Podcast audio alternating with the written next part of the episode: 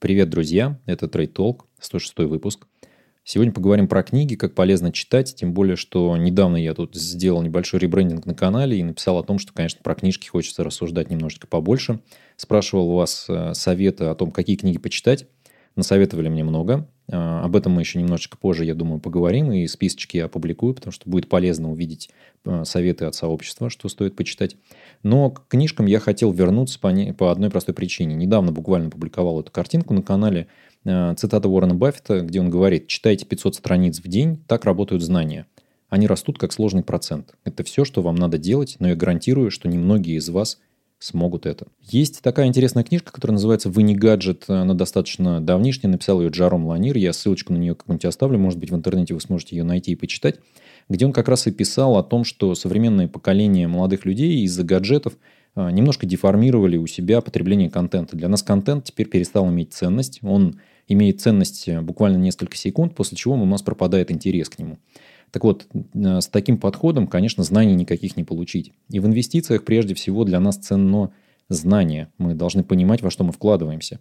Причем под инвестициями я подразумеваю здесь не только вложение в какие-то финансовые активы, а инвестиции в себя в том числе, потому что развиваем мы себя точно так же через потребление какого-то знания, пропускаем его через себя, и, в общем, у нас – появляются какие-то навыки, либо какие-то секретные знания, которых нет у кого-то еще. Да? Они позволяют нам быть лучше с каждым днем. Причем соревнуемся мы, конечно же, не со всем миром, а соревнуемся прежде всего с собой.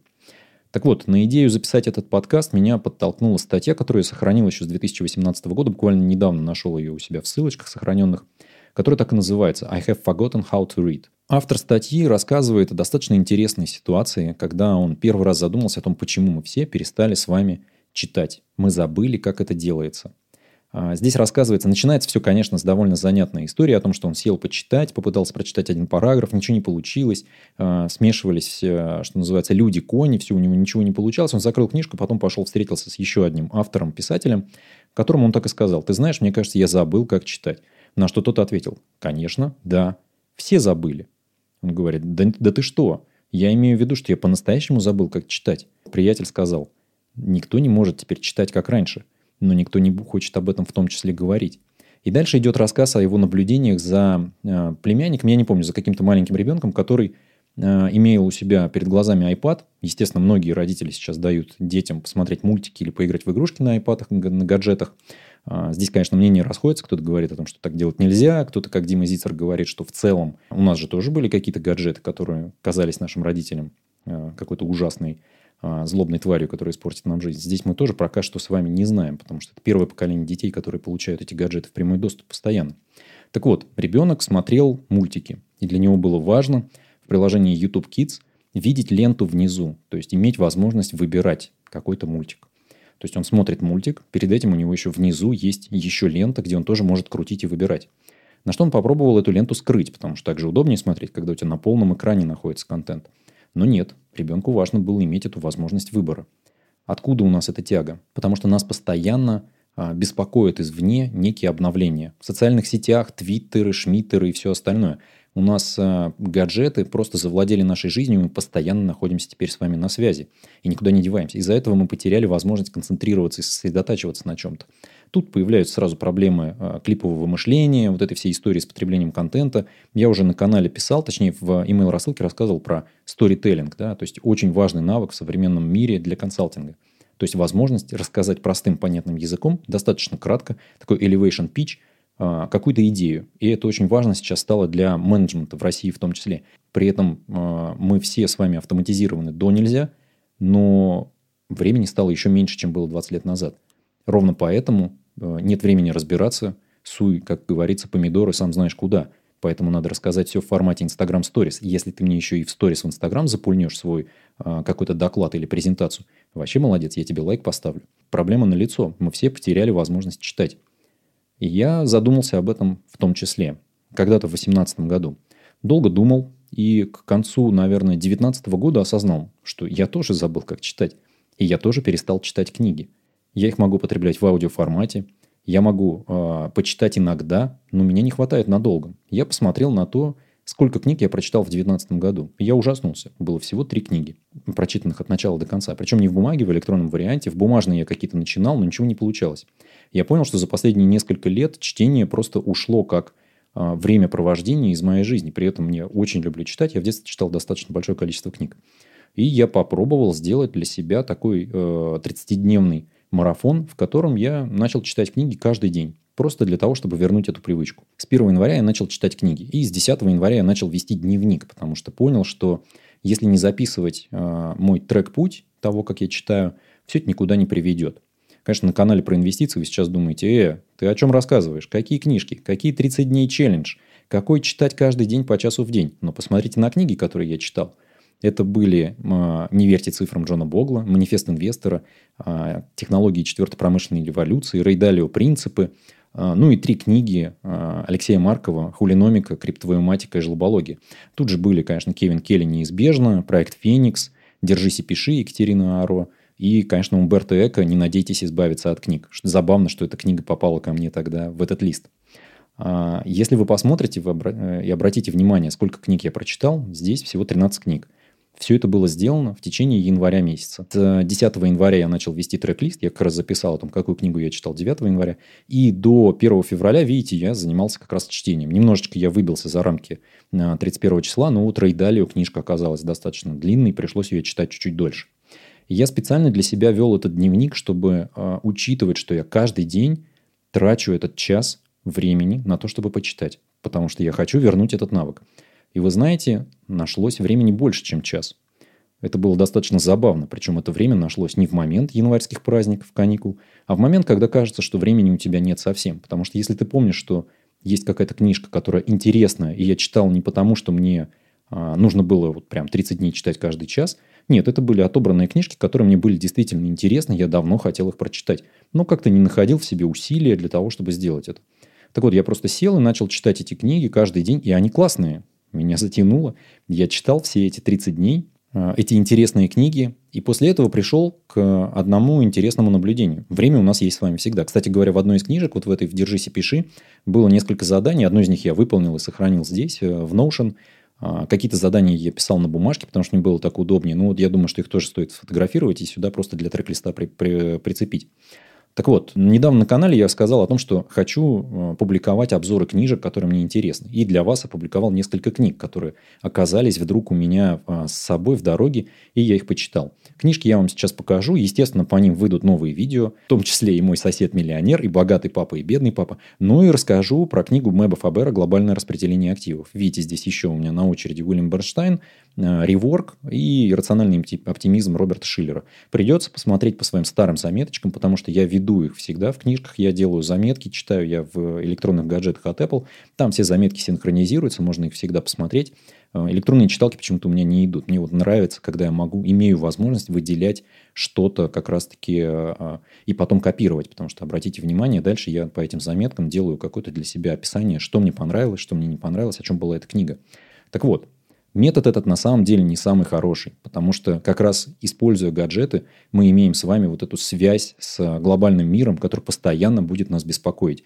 Он будет постоянно скидывать нам какие-то нотификейшены о том, что смотри, смотри, в Инстаграме появились какие-то обновления, Давай залезь туда, посмотри, что происходит в Твиттере, посмотри, что в Телеграме пишут вообще. Причем вся эта информация, естественно, вторична. Она вам не нужна. Вы будете только беспокоить себя, тратить это время, э, растрачивать свою какую-то психическую энергию на то, чтобы просто почитать какие-то булшитные новости, которые вам в целом не интересны. Кто из вас помнит о тех заявлениях, которые делал Дональд Трамп в период своего президентства, о том, что мы будем бороться с Китаем, мы будем дружить с Китаем. Помните, насколько горячо эту повестку освещали все мировые СМИ? И как следили мировые э, биржевые аналитики о том, что вот смотрите, он что-то сказал, сейчас акции Китая попрут вверх, а теперь попрут вниз. вообще, какой смысл это все имеет, если вы имеете какой-то диверсифицированный портфель, закрыли свой портфель, через 10 лет вернулись после того, как делали регулярную ежегодную балансировку и покупали новые активы. Не нужно каждый день следить за чем-то. Оно, конечно, знаете, это похоже на то, как дети в школе получают задание прорастить какое-нибудь зернышко, это зернышко поливают водичкой, и каждую минуту они его пытаются выкопать и посмотреть, ну что, оно проросло? Проросло? Ну как там? Ну как там? Конечно, ничего не происходит, потому что все будет происходить ночью, когда вы не беспокоите это зернышко, в спокойной обстановке. Ровно так же происходит у нас с вами. Когда мы постоянно задерганы какими-то новостями, обновлениями и всем остальным, мы не находим время на базовые какие-то вещи, которые делают нас лучше том числе в плане инвестиций. Да? Потому что ровно в это время, которое вы выделяете на чтение, вы сможете почитать много полезных книжек, узнать оттуда о том, как распределять свои активы, чего делать э, можно, чего делать нельзя, на чем погорели какие-то компании типа Long Term Capital Management. И в целом это достаточно интересная область для изучения инвестиций но вы этого не сможете сделать, если не потратите хотя бы час своего времени. Вообще сила привычки, конечно, очень интересная история, потому что, ну, в целом мы с вами как раз и пытаемся выработать у себя привычку быть э, достаточно хладнокровными, риск, уметь рисковать. Э, ну, понятно, что не на всю котлету Natal Education, да, ну вот иметь определенный риск для того, чтобы вкладываться в акции – а, или рисковать в своей жизни, принимая какие-то решения, которые могут ее поменять достаточно сильно. И невозможно принимать какие-то решения рационально, если вы не тратите какое-то время на обдумывание этих решений. А если вы постоянно находитесь на связи и постоянно обновляете социальные сети, конечно, вы это время не найдете. Попробуйте его потратить на чтение. Чтение высвобождает нас от этого бесконечного коннекшена к мировой цифровой среде и позволяет нам подумать о себе, о том, что для нас важно, чем мы хотели бы заниматься и куда вообще мы хотим тратить эти деньги, которые заработаем когда-то в своей жизни, и, может быть, станем богатыми когда-то, если заработаем их на бирже в том числе. Но не стоит к этому относиться, конечно, в формате, как сейчас пропагандируется история бесконечного роста продуктивности, я уже об этом писал. Из этого сделали какой-то культ, постоянно нужно заниматься тем, чтобы трекать себя, там, помодоро, таск-менеджеры и все остальное. Тему цифрового рабства, я думаю, мы как-нибудь с вами в еще одном подкасте обсудим. Сегодня я хотел просто донести до вас простую мысль, что мы перестали читать, некоторые этот навык даже не приобрели, э, получив сразу же новый мир с гаджетами, с э, бесконечным потоком информации, которая борется э, за наше внимание, потому что в современном мире наше внимание стоит денег. Как я уже писал, Почему я выпустил, выпускаю email рассылку? Потому что я считаю, что вы можете ее почитать в любом удобном для вас месте, в любое удобное для вас время, чего не позволяет сделать ни Telegram, ни одна другая социальная сеть, потому что они начинают скрывать просто а, то, что вы пытались сохранить для себя на будущее. Да? Когда вы заходите в Facebook или в Instagram, у вас появляются какие-то половины рекламных постов, потому что ровно ради вашего внимания и работает эта сетка. Они продают наше внимание, но при этом мы его растрачиваем впустую. Это очень похоже на то, как в песочных часах постепенно исчезает этот песок, и в какой-то момент он исчезнет совсем. И мы с вами останемся такими пустыми, как э, эти песочные часы. Конечно, такое звучит достаточно пафосно, это сравнение. За этим будущее. То есть современные люди перестали потреблять информацию таким образом, как ее потребляли буквально 10-15 лет назад. Причем я ровно из той эпохи, поэтому я привык потреблять ее через книги. И даже я пытаюсь сейчас для себя в новой среде находить какие-то новые инструменты потребления. Мне очень нравятся аудиокниги, когда это появилось, когда там в 2008 году для меня это было безумным открытием. Слушал очень много аудиокнижек, но при этом они не выместили у меня чтение. То есть это просто это появился еще один способ потреблять информацию из книг, которые я бы не сел читать, просто потому что мне жалко на них было бы потраченного времени. Они какие-то гигантские. Например, книги Ювальной Харари я все прослушал в аудио. Причем недавно я их прослушал еще в сокращенном варианте в сервисе Smart Reading, на который подписался. Было достаточно интересно обновить это для себя, да, и вот все сервисы, которые э, предлагают вам какой-то укороченный вариант произведения, они скорее интересны тем, кто эти произведения читал, потому что таким образом вы можете в памяти вспомнить какие-то ключевые моменты, потому что, ну, тратить 14 или 16 часов на Харари Сапиенса э, в очередной раз, чтобы его прослушать, или читать его в бумаге, он у меня, конечно, лежит, томик, но он достаточно толстый, я просто не могу себе позволить, у меня нет столько времени, хотя я чтение вернул в свою жизнь, но все равно я не могу себе это позволить, потратить это на одну книгу несколько дней чтения подряд. Хотя она, конечно, безумно интересна, иногда бывает скучно, но там очень много интересных каких-то открытий. Их можно послушать в аудиоформате на ускоренной скорости, либо послушать в сокращенном варианте. Это тоже способ потреблять этот контент. Вопрос в том, что через него мы узнаем с вами что-то новое. Просто есть новые возможности для того, чтобы этот контент к нам приходил, чтобы мы его могли впитать в себя. К сожалению, в современном мире, когда вы сидите в социальных сетях, контент не придет. И даже подкаст, который вы сейчас слушаете, он в целом в одно ухо влетит, в другое вылетит. Потому что я думаю, что мало кто, послушав этот подкаст, решит о том, что «Ой, слушай, а прикольно получилось». Он за 30 дней прочитал, сколько там, 13 книг. Может быть, мне тоже стоит попробовать и почитать эти книжки. В целом для меня это стало интересным начинанием. То есть какие-то вещи я через э, такой 30 дней челлендж э, в привычку себе ввел. Естественно, это все пошло неспроста, потому что у меня натолкнулись как раз несколько интересов моих. Как раз где-то в конце 2019 года я нашел видео Мэтта Давелла, я его оставлю в описании, о том, как он за год провел 12 таких 30-дневных э, челленджей для себя. Он там не, не пил кофе, не употреблял сахар и все остальное. Это прикольно смотрится, в целом это такой развлекательный контент, но он меня натолкнул на то, что у меня же есть проблемы, я хочу читать, я хочу вернуть чтение в свою жизнь. И я попробовал его вернуть таким образом. Сейчас я и читаю, и слушаю аудио, и могу честно сказать, мне это очень нравится. Это вернуло в мою жизнь классное ощущение от новой книги, от, от э, того, что ты начинаешь представлять, что там происходит с героями. Причем, э, если в 2020 году я много читал нонфикшена, то в этом году я дал себе, конечно, слово, что я буду читать много именно художественной литературы.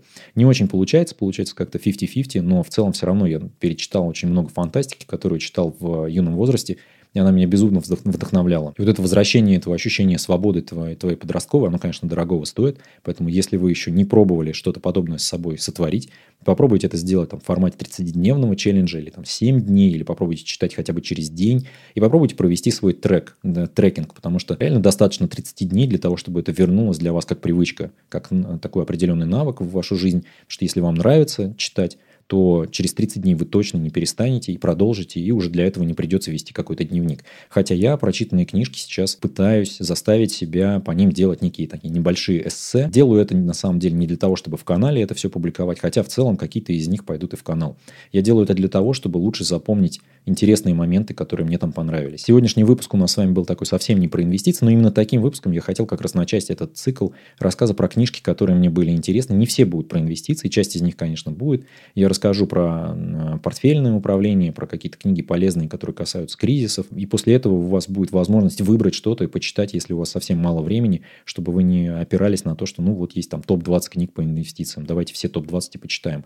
Нет, обычно у вас есть немного времени, одну-две книги в максимум вы можете прочитать, и они должны быть хорошими. У меня, конечно, есть в email рассылке подборка из четырех книжек, но попробуем сократиться с вами, может быть, и сделать какой-нибудь топчик такой поменьше. Если у вас какие-то вопросы остались, э, пишите обязательно в комментариях, пишите про свой опыт какой-то подобных челленджей, когда вы заставляли себя вернуть какие-то полезные навыки или что-то новое для себя открыть в своей жизни.